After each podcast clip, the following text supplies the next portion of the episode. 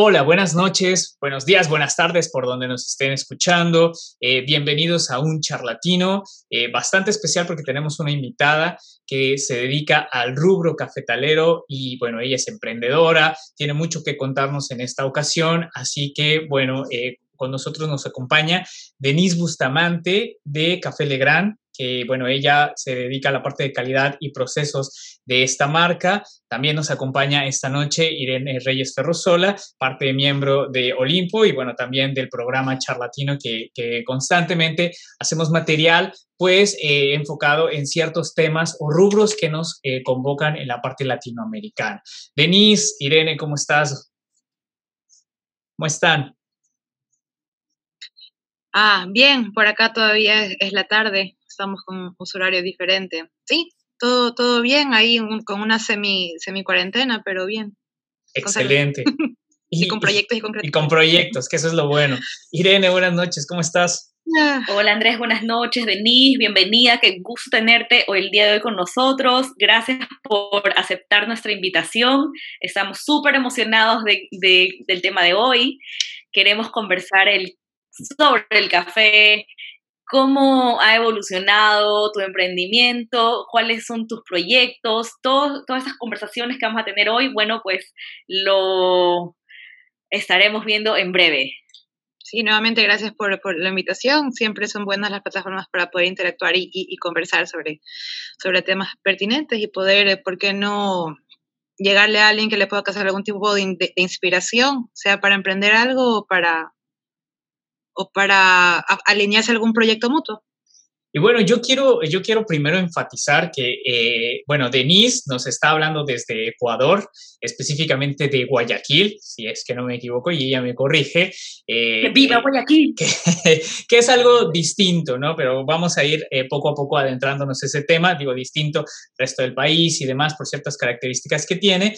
Eh, pero yo en lo personal he probado el café, que es Café Legrand, y, bueno, es, es, una delicia y, y, es un gusto también tener a es la productora y bueno, también la, la que comercializa este producto y que de alguna forma por alguna cuestión eh, del azares del destino ha llegado hasta el sur de América y lo he probado y bueno, también eh, hay algunas personas que lo han probado en México gracias a que yo soy de allá y bueno, lo he podido llevar y han quedado encantados. E inicialmente yo puedo preguntar, eh, en la percepción del café ecuatoriano, latinoamericano, sabemos que a nivel mundial es un gran referente. Y yo quisiera conocer también para, para lo que nos escuchan, cómo nace esta idea de Café Legrand eh, como, como producción de café, como, cómo meterse en este, en este mercado y en este negocio, que si bien sabemos que es muy importante a nivel internacional eh, por, el, por la materia prima del café, porque pues, evidentemente todos, casi todos, tomamos café, pero es uno de los elementos muy importantes en nuestro día a día, a veces es imperceptible, a veces es muy necesario, ¿Cómo es que Denise llega a eh, Café Legrand con esta marca, con este gran café, eh, a producirlo y bueno, a comercializarlo? Eh, bueno, primeramente sí, bueno, Café Legrand es un café que tiene, que tiene mucha historia, es la sumatoria de legados familiares y es también la sumatoria de, de valores agregados a innovaciones. Cuando me refiero a legados familiares, yo provengo de una familia cafetalera, vengo a ser la cuarta generación, entonces está un poco en ese, en ese ADN colectivo familiar desde los años 50, eh, siendo productores, comercializadores, exportadores y luego productores, pero productores a partir de un trabajo en conjunto de investigación, no producir por producir, sino con un propósito. Entonces, eh, la empresa familiar viene a ser como un socio eh, con, el Instituto encargado de generar investigación de café. Ese instituto estaba desde los años 90, eh, a partir de una ley especial justamente para hacer estudios en café. Entonces, en el 2007, bajo un contexto puntual en Ecuador, que ya el, el precio del mercado a nivel mundial está, estaba de bajada, la producción venía bajando, eh, Vietnam entró a competir en el mercado mundial y obviamente eso, eso, eso generó que haya una dinámica particular con los precios, las cuales afectó a, Ecuador. Ecuador era uno de los grandes países productores de café en los 80, 90, pero se vino una gran crisis y luego también vino otra gran crisis como a inicios de los 2000 Entonces, bueno, regresando a la, a la, parte de cómo empieza Café Legrand, se firma ese acuerdo de investigación simplemente apuntando a identificar y seleccionar clones. Era un tema de mejoramiento genético. Identificar, seleccionar clones traídos a Ecuador desde los años 50. Eh, desde los años 50. Entonces habían ciertas clones que estaban sembradas en Ecuador y un poco el propósito de este, de ese trabajo era, ok, bueno, ¿qué es lo que buscamos en una, en una planta de café? Que sea productiva, resistente a plagas y enfermedades, que sea, que sea, que se adapte a cierto medio ambiente, que tenga eh, buenas calidades industriales y buena calidad organoléptica. Bueno, eran más de 30 criterios. Entonces, complementando la parte de selección de materiales, de clones, eh, también se generó un tema de know-how, un tema, una guía para hacer siembras de café también se hizo fomento de café a partir de esta, de este variedad, de esa variedad que la llamamos el robusta. Entonces, por un lado estábamos haciendo fomento de café, teníamos nuestros viveros, hicimos fomento, pasaron 5, 6, 7 años, yo me certifiqué también como, como catadora de cafés robustas especiales, que es una nueva, viene a ser una nueva línea, una, una, nueva línea en el mundo de la, llámese de la especialidad del café mm. eh, a nivel mundial. Entonces eso me permitió generar un tema de, de hacer experiencia en procesos de post cosecha. Mm. Entonces, en nuestra finca y nosotros fuimos los primeros en hacer temas de procesos de post cosecha en una especie que es robusta, la cual usualmente uno la tiene considerado como un café de segunda, que solamente eh, va para, para los cafés solubles o para café relleno. Entonces fue como que con mis hermanas, ya viendo este resultado de la investigación que se había hecho a nivel de empresas, decimos, bueno, está saliendo una súper buena calidad, ¿por qué no le damos un valor agregado y hacemos un tema de branding y creamos una marca? Entonces ahí es cuando surge Café Legrand, que es básicamente hacer un valor agregado, de por sí un valor agregado a un resultado de una investigación, que tiene un tema de know-how que no solo se generó a nivel de la investigación, sino a nivel ya de lo que nosotros íbamos generando, ya un poco de, de, de, de, de, que cuando yo me empiezo a meter un poco en hacer ya como carrera café, entonces se van generando estos temas de, know-how que van complementando justamente a la calidad del café y obviamente ayudadas, apoyadas con mis hermanas, que son las que se encargan en la parte de la, de la, de la comercialización. Entonces entramos a un tema de, brandeo y un poco eh, bueno, Café Legrand es un café eh, vanguardista, innovador, que tiene su trazabilidad, que viene de, una finca, o sea, difícilmente una, una, una marca de café sea dueño de su propia finca. En este caso somos dueños de, de, la materia prima de Café Legrand y fue producto de, nuestra investigación. Entonces es un poco que... Eh, como, como te decía, es una, es una sumatoria de que incluso ya llega a, a sonar un poco complejo, y, pero bueno, la historia de Café Legrand sí es, sí es, una, sí es, sí es una, una, una, una sumatoria y, y es como igual de, de, nunca acabar, porque eventualmente queremos igual seguir llegando hasta más allá. Entonces ahorita básicamente nosotros estamos eh, o hemos sido parte de, lo, de, de toda la cadena de, valor de café y también seguimos seguimos en eso. Avanzando, wow, no, sí. No es menor, no, es menor toda la historia. Y bueno, Irene la conoce un poco más porque, pues, evidentemente, bueno, eh, a través de la amistad que Irene y yo tenemos, bueno, me, me, ha mostrado el café. ¿Y, tú qué piensas acerca de esto, Irene? Mm, bueno, yo conociéndola a Denise desde hace tanto tiempo. Eh, y no digas cuánto. ah, desde la adolescencia. Llevamos más de la mitad de nuestras vidas, probablemente. Sí, probablemente. Sí, pero bueno, retomando el tema del café, bueno, eh, muchas veces acompañé a Denise a su, a su finca a ver el tema del café y siempre me emocionaba mucho cómo ella fue creciendo y abordando este tema de una manera tan natural, porque a Denise le sale súper natural. Entonces, eh, creo que acompañé en ciertos procesos de su vida, básicamente mm, viéndola cómo se certificó, cómo hizo su maestría, cómo le ponía tanto empeño y pasión a sacar a esta marca Legrand, que aparte de, de, ser como muy llamativa, también la calidad del producto es excelente. Y es ahí donde Andrés al principio dijo que él había probado el café. Fue porque Denise alguna vez me lo regaló en un viaje de ella a Chile. Me regaló el café y yo lo di a probar. Y todo el mundo se quedó maravillado del café, porque en verdad el Robusta eh, generalmente, creo yo, no sé, Denis me podrá corregir, pero el robusta no había sido apreciado hasta hace poco. Había sido un café, un tipo de café menospreciado, tal vez decían que no era de tan buena calidad, pero lo que ella creó, o sea, lo que su familia creó, perdón, su familia creó, eh, es de tan buena calidad y yo he encontrado que muchas veces para mí paladar es, es mucho más rico que un café arábico. Entonces, eso es como lo que yo te puedo dar de, de referencia, de opinión. Y, y felicitarte, Denise, porque veo que sigues adelante, que sacan, están innovando en medio de esta crisis mundial que vivimos, que ha sido tan compleja para todo el mundo, realmente se nota con los nuevos productos que estás sacando que tienes una proyección dentro del mercado internacional que yo diría que es súper buena. Claro, justamente hasta, estamos tomando el nombre de, de Legrand eh, la finca se llama Legrand. Eh, de hecho, ahora nuestro, nuestro el nombre comercial que engloba, agrupa los productos o los servicios que nosotros pudiésemos hacer se llama Legrand Corp.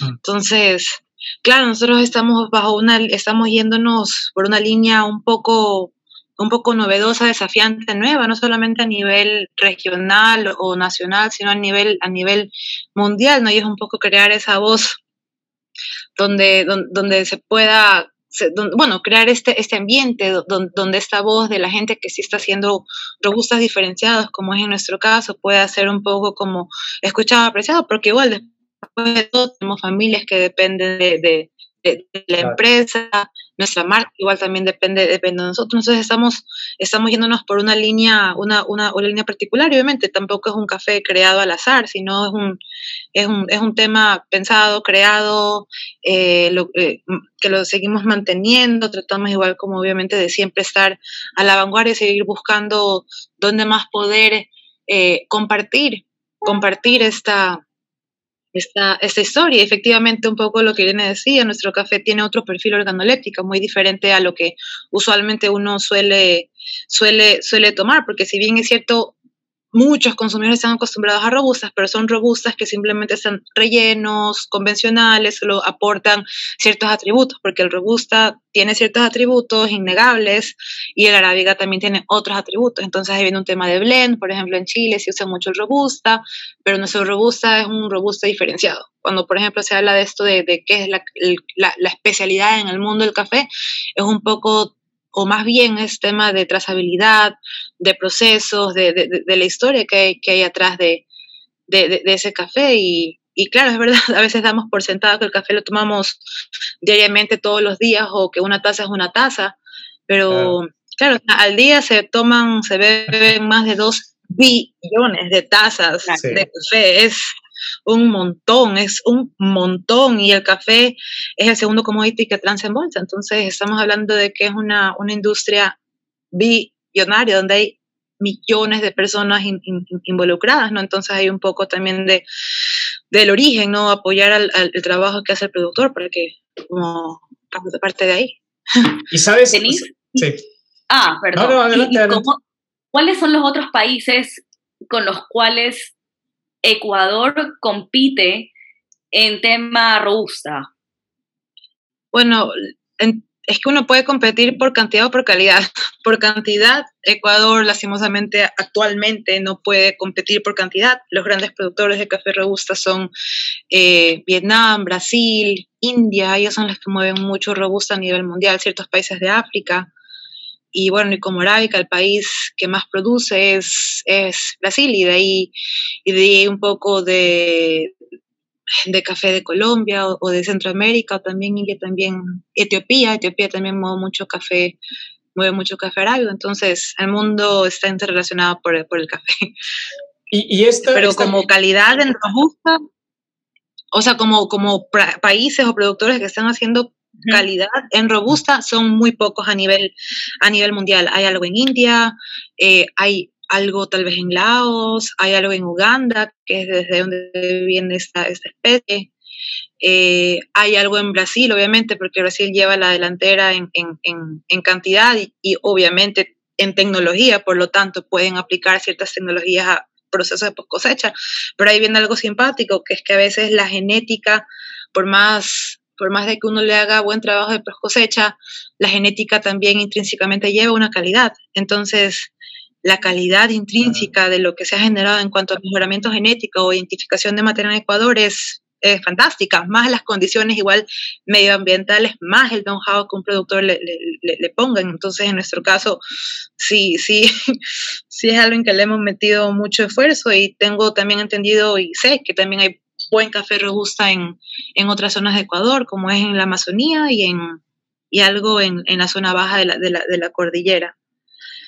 Y bueno, además de, de, este, de este tipo de obstáculos, o sea, bueno, más bien de estos, eh, esta competencia que existe sobre las materias primas, a lo mejor como tú mencionabas, en calidad o, o en, en, en, volumen, ¿qué otros problemas se han, se han encontrado ustedes como empresa y como emprendimiento, eh, han encontrado para poder eh, internacionalizar su propia marca? Porque bueno, lo veíamos que a veces resulta un poco eh, complicado para algunas empresas poder salir de su propio nicho de mercado, en este, en este caso Ecuador, pero sabemos o hemos visto que pues la parte de la globalización, la parte eh, de este tipo de cosas, acercamientos, por ejemplo, como bien lo, decía Irene, eh, no sé, alguna visita, tú has llevado tu café, a mí me lo, me lo, me lo, tuve la oportunidad de probarlo y de repente termina en México por una cuestión de azares, ¿no? Pero bueno, eso, eso abre oportunidades para ciertas, eh, para, que, para que tu marca pueda internacionalizarse, pero ¿qué otros problemas has tenido o has encontrado para poder salir a un mercado mucho más amplio, a lo mejor no mundial, pero sí por lo menos regional latinoamericano? Claro, pues bien, el café es un tema muy tradicional y muy cultural. O sea, es un tema muy tradicional y muy cultural. Entonces, por lo tanto, eh, llevar el café eh, y cambiar un poco los hábitos de consumo también pues toma tiempo y toma que sea generado por una nueva, una nueva propuesta. Eh, por ejemplo, a lo que me refiero que hay consumidores muy tradicionales y que están muy aferrados a la parte cultural, es que hay ciertos países, por ejemplo, aquí en América del Sur, como son Argentina Uruguay, que tienen mucho, mucha influencia, llámese europea, entonces les llega les llegan marcas o sus hábitos de consumo son muy, por ejemplo, italianos, justamente por el tema de las migraciones, entonces sí, sí se siente eso, eso arraigado a nivel de ese hábito de, de, de consumo o hay otros países donde su hábito de consumo es mayormente, por ejemplo, el café, el café soluble, el café instantáneo. Depende, depende como quién es el hábito del hábito de consumo. Y obviamente es innegable de que existen marcas que tienen 60, 100 años en el mercado, por ejemplo, en café, donde obvio han acaparado gran parte del mercado a nivel mundial. ¿Es difícil competir con estas marcas? O sea, yo siempre he tenido dudas porque obviamente, bueno, y esto es general como las empresas, porque, eh, bueno, hay, o sea, hay algunas como la tuya que ya está instalada a lo mejor en un mercado, pero hay algunas enormes, como lo que acabas de mencionar, ¿no? En Escafé, o sea, enfrentarse con ese tipo de empresas, ¿cómo, cómo, cómo te resulta esto? O sea, ¿cómo, ¿cómo ves este tipo de empresas? ¿Como competencia, como aliados, como a lo mejor unas empresas que pueden mejorar también tu calidad? Eh, es relativo, por ejemplo me encantaría que en Ecuador subiera el consumo per cápita. Mm. Entonces, obvio, si hay una marca que ya lleva muchos años en el mercado, igual se va a generar de que crezca al menos de que se, de que se siga manteniendo café, pero luego empiezan a llegar nuevas propuestas, como en nuestro caso, que sí estamos dándole, estamos creando valor a la marca para más bien hacer un tema de, de, fidelizar al consumidor, de educar al consumidor, de darle, por ejemplo, herramientas para que consuma café, no simplemente que sea una marca de la que está acostumbrada ya, sino hay un tema de que también nuestro consumidor o el que consuma Legrand empieza a vivir una experiencia adicional.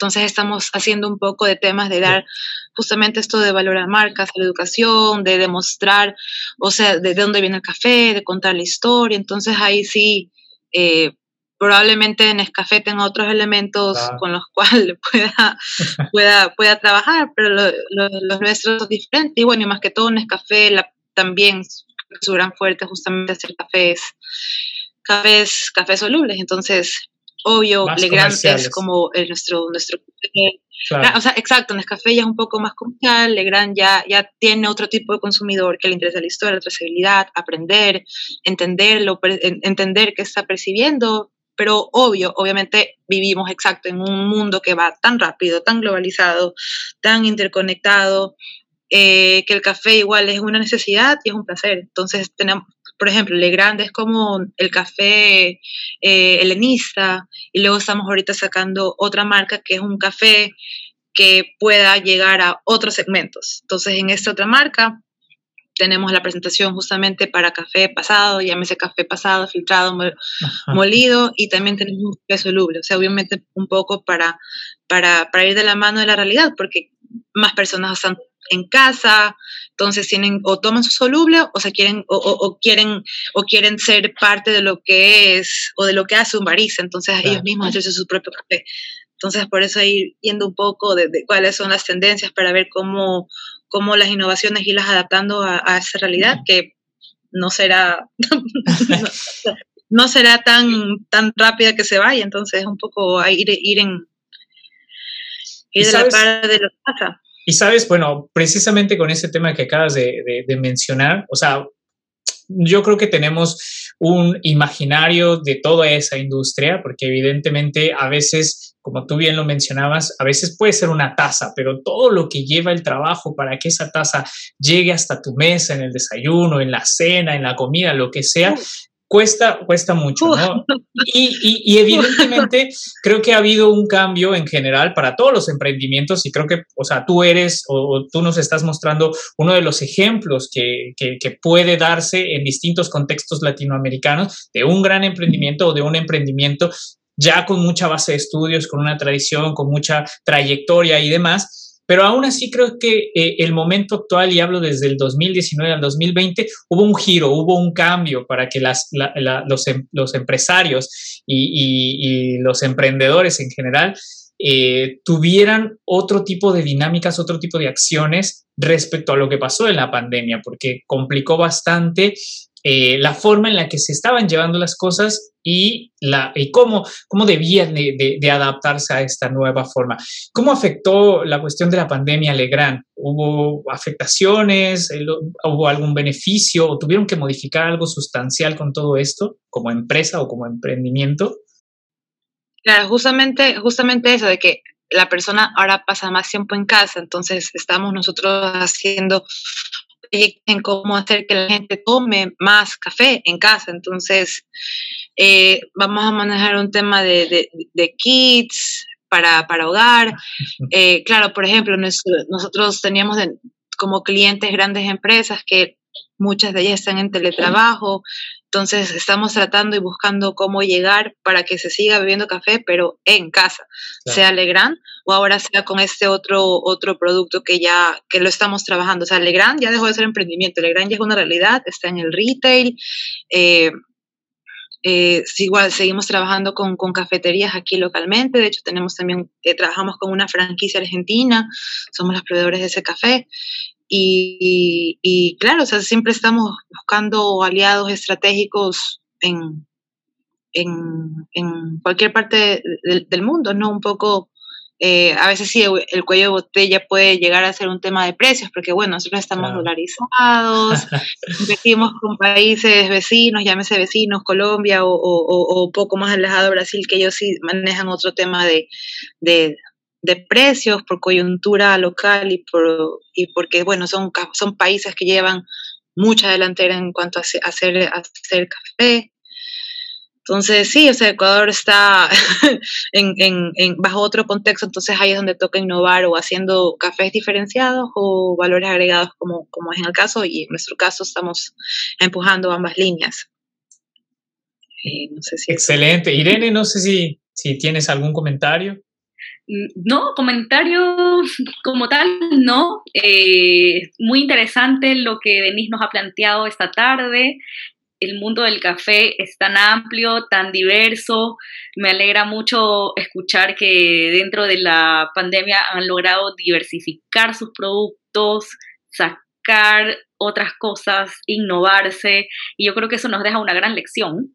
Sí, para todos. De esfuerzo para todos, claro. Entonces, eh, nada, ese, ese, ese comentario súper súper personal. Ahora, podría tal vez eh, preguntarte cómo, cómo tú, tu opinión personal, eh, ves proyectar, ¿cómo, no, cómo proyectas el, cómo proyectarías de aquí a unos cinco años el incremento de un café, del consumo de un café robusta de especialidad como el tuyo? Eh, conmigo estoy trabajando, bueno, el mundo de café es como grande y pequeño al mismo tiempo. Entonces, tengo justamente el hecho por hacer algo tan diferente me ha permitido poder conversar con, con, también profesionales en el mundo del café que valoran un poco lo que nosotros hemos venido haciendo. Entonces, tengo eh, tostadores que son mis amigos y que obviamente ellos ya llevan trabajando también varios años con robustas diferenciadas en el mundo, entonces ellos, ellos adquieren un microlote, eh, también estamos por, por, por enviar un café que se va a una, a una subasta en, en, Singapur para junio. Eso es, eso es un poco a ciegas, veremos qué sucede. Eh, y así, ir, ir, generando justamente esto de por hacer algo diferente. Eh, en, el mundo se hace un poco de, nuestro trabajo se hace un poco de, de, referente, entonces eso es súper simpático porque hemos hecho experiencia en algo nuevo, vanguardista, que en cinco años ya va a ser un poco más, va a ser un poco más real, tangible, de hecho hasta el café robusta, dependiendo de cómo se lo ve, el, el, el cambio climático o algún impacto que hay en el ambiente se, se, lo siente, ¿no? Entonces, y ese impacto va también de la mano con el precio final, entonces, si algo le pasa a Brasil, le da una helada o no le llueve, eso impacta a nivel de precio, que eso es justamente ahorita lo que, lo que está pasando. Entonces, el robusta es, un, es, un, es una especie que tiene más resistencia a plagas y enfermedades dependiendo del material, incluso el robusta, porque bueno, robusta es una especie, pero al mismo tiempo tiene diferentes variedades, entonces haciendo un tema de investigación, de mejoramiento genético, georreferenciado, es hay muchísimo que hacer en cuanto a estudios de, de, café. Hay muchísimo para obviamente un poco entender y estar al, eh, digámoslo de manera eh, preventiva, qué hacer en caso de, este impacto a nivel de, clima, porque no solamente es que determina si llueve o no llueve, sino que también baja cierta temperatura se puede generar que una, una enfermedad le caiga a la planta, ¿no? Un, un, poco lo que, de, no es solamente a nivel de temperatura, sino esa temperatura, el impacto que, crea, que puede seguir creando en generar una enfermedad. Y esa enfermedad, si no se la ha estudiado, le impacta a la planta y chao. Entonces, por ejemplo, en, en, en Centroamérica le cae la roya, puede haber sido por algún impacto climático. O sea, son, son cosas imperceptibles, o sea, que no son, no son tan de repente, sino que igual van tomando, van tomando van tomando tiempo. Entonces, por eso sido un poco de cómo se vea el, el, el, robusto. Igual entender que hay muchas familias que están atrás de robustas comerciales, convencionales, diversificando. Y sí, o sea, un poco de seguir estudiando, de seguir estudiando el, el robusta puntualmente, porque hay poca información generada para arábica. Y para robusta, muchísimo menos. Muchísimo menos. Entonces, sí, o sea, un poco un poco ahí, seguir generando esto de, de, investigación, innovación, cruzar información.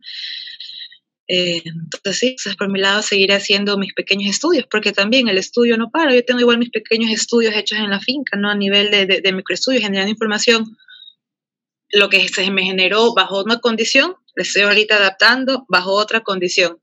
Entender cómo funciona el clima, entender cómo funciona, eh, el, cómo funciona la cosecha en el año, entender cómo funciona el impacto de la brisa marina. Entonces, entonces es algo bien particular y, y, y, y, de, de, de, comprender para luego saber cómo más o menos cómo eh, afrontarlo. Entonces, por eso sigo haciendo mis estudios. O sea, si le pongo un poco de sombra, ¿cómo me va a impactar? A nivel de casa, a nivel de enfermedades, a nivel de cosecha. Entonces, ya es como un poco mi microestudio a nivel de finca.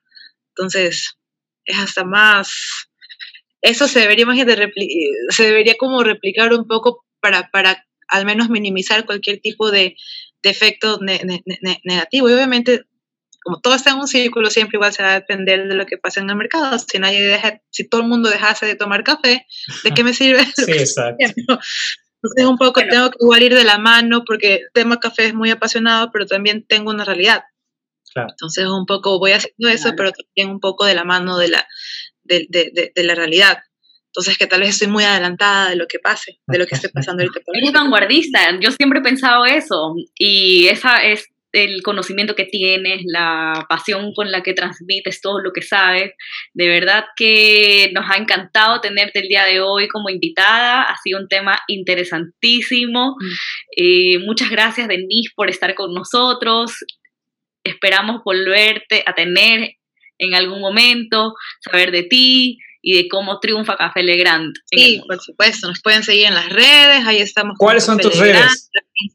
Ah, bueno, está Café Legrand en, en bueno, en Instagram sí, Café Legrand, y luego está Hacienda Legrand. Ahí es un poco ir como lo que pasa a nivel de campo. Ya Café Legrand como tal, ya es como la parte de, ya del producto terminado y de, y de, y, de la parte de irle dando valor. Entonces, Hacienda Legrand es básicamente el, y que bueno, aunque, lo que sucede aunque desafortunadamente no, eh, no ha llegado todavía el momento eh, en el cual en cualquier parte del mundo, por lo menos en cualquier parte de Latinoamérica, podamos encontrar Café Legrand, eh, posiblemente, bueno, yo creo que es una, una, invitación que ya cuando se abran las fronteras y puedan visitar Ecuador, específicamente la región de Guayaquil, bueno, pues ya puedan contactar a Denise para hacer pues este, este tipo de proyectos, experiencias gastronómicas, bueno, no gastronómicas, pero sí claro, estos, estos, estos tubos a la finca que da, etcétera. Sí, eso también, eso, eso, también es un tema, es un tema también de, de, de turismo en, en, a, nivel de, a nivel de finca. Y, y sí, pero bueno, o sea, quién sabe, eran, ahorita con esto de e-commerce y tantas plataformas, se pudiera igual ver la posibilidad, si es que alguien quiere probar, así sea en la Siberia, ver cómo puede hacerle llegar una finca. Y bueno, Denise, te agradecemos mucho también por toda la participación y evidentemente nos trajiste exactamente lo que nosotros estábamos buscando, de ver más allá de lo que hay en un grano de café, todo ese mundo, todo este eh, pues eh, trabajo que se hace, todo este emprendimiento y todo este esfuerzo para que se pueda llegar, para que pueda llegar eh, este producto a todas las mesas, por lo menos en Ecuador, pero en general estamos hablando de un producto que es mundialmente comercializable y por lo tanto pues también es sumamente importante dentro de Latinoamérica y fuera de ella. Así que eh, nos has traído un, vistazo mucho mayor de lo que es este producto. Te agradecemos mucho porque creo que ahora muchas personas eh, que podrán escuchar eh, este programa, bueno, estarán más interesados en conocer cómo funciona, cuál es este tipo de dinámicas que, tú nos has mencionado, toda esta investigación que a veces se pasa por, por, por, entendido de que pues al fin y al cabo es un producto consumible y listo, pero bueno, tú nos has dicho que, que es un, un, trabajo enorme, una dedicación y, y, en tu caso toda una vocación. Así que muchas gracias Denise, vamos a poner ahí las redes para que puedan poner en contacto quienes eh, quieran eh, establecer algún contacto con, con Denise y con el Café Legrand y pues les agradecemos mucho por este charlatino. Gracias nuevamente y bueno, pues a seguir tomando café.